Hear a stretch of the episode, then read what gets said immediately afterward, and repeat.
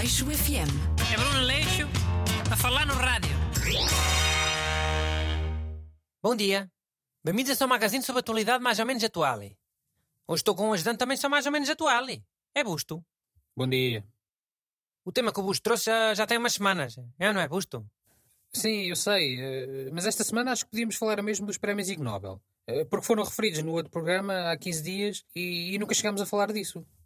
Pois, eu até pensei que o Renato fosse falar disso na semana a seguir. Ele é que gosta dessas coisas para rir. E esses prémios são para rir. Sim, mas isto é tão piada pronta, ele se calhar nem quis pegar por aí. É, e ele agora até anda mais sério. Agora é menos humor e mais causas sociais. Ele tem uma missão, sabes? As pessoas com fama têm a obrigação de fazerem a diferença. É cá uma fama. Mas olha, chegaste a ver isso dos prémios Ig Nobel? Mi, achava que ia falar disso e vi, mas, mas já não me lembro bem. Já foi há mais uma semana. Então, mas queres eh, destacar alguma categoria em específico? Dessas que te lembras? Pai, eu gosto mais daquelas categorias que existem mesmo no Prémio Nobel. A paz, a química, a medicina, a economia. O... Os Ig Nobel deste ano vinham com coisas que não têm nada a ver. Este ano até havia transportes, por exemplo. Eh, Sim, aquilo do rinoceronte. É. A melhor maneira de transportar um rinoceronte no helicóptero é de barriga para cima. Hã, pessoal? Ficam a saber. Rinoceronte é barriga para cima. Mas olha, eh, eu ao menos gabo a objetividade desta gente que atribui estes prémios. Ao menos não fala daquela maneira encriptada que falam as pessoas do prémio Nobel normal. hein? Parece que estão, estão a recitar um poema ou, a dizer uma profecia. Então, olha, das categorias que existam no Nobel, podemos ir pela da medicina, que costuma ser a primeira a ser divulgada. E o Prémio Nobel da Medicina foi a descoberta de que os orgasmos são eficazes descongestionantes nasais para melhorar a respiração. Pronto. Tinha que vir logo uma piada com sexo. É.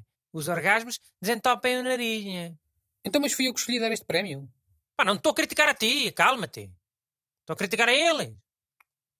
Caralho, acho logo que é tudo contra ti. Hum, tá.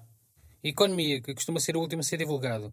A obesidade nos líderes dos países da ex-União Soviética é um bom indicador dos índices de corrupção. Ah, olha. Então quanto mais valor for o senhor presidente, mais corrupto ele deve ser? Pois, eh, presidentes e políticos em geral. Parece que há uma correlação. Achas que cá também bate certo? Ah, depende do sítio onde for. Em Lisboa, talvez.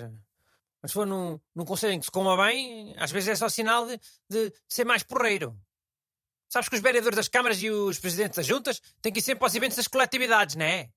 E às vezes é tainadas semana sim, semana sim.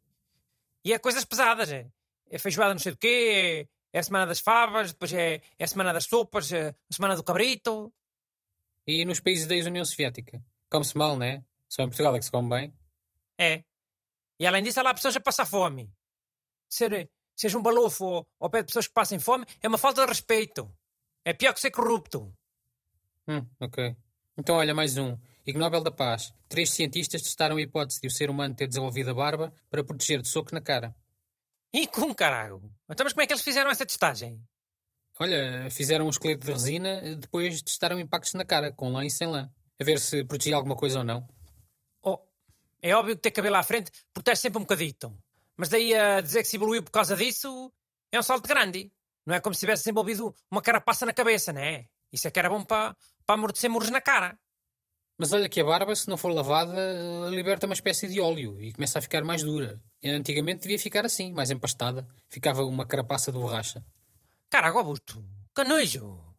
Com que vens logo com essas conversas logo de manhã? Para as pessoas ficarem logo mal dispostas a meio do pequeno almoço? Ou enjoadas no carro? Epá, desculpa. Diz outra anda, um tema que não haja nos Nobel.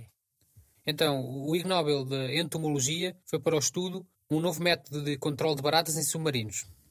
Controlar baratas? Como assim controlar baratas? Controlar para elas ficarem tipo telecomandadas?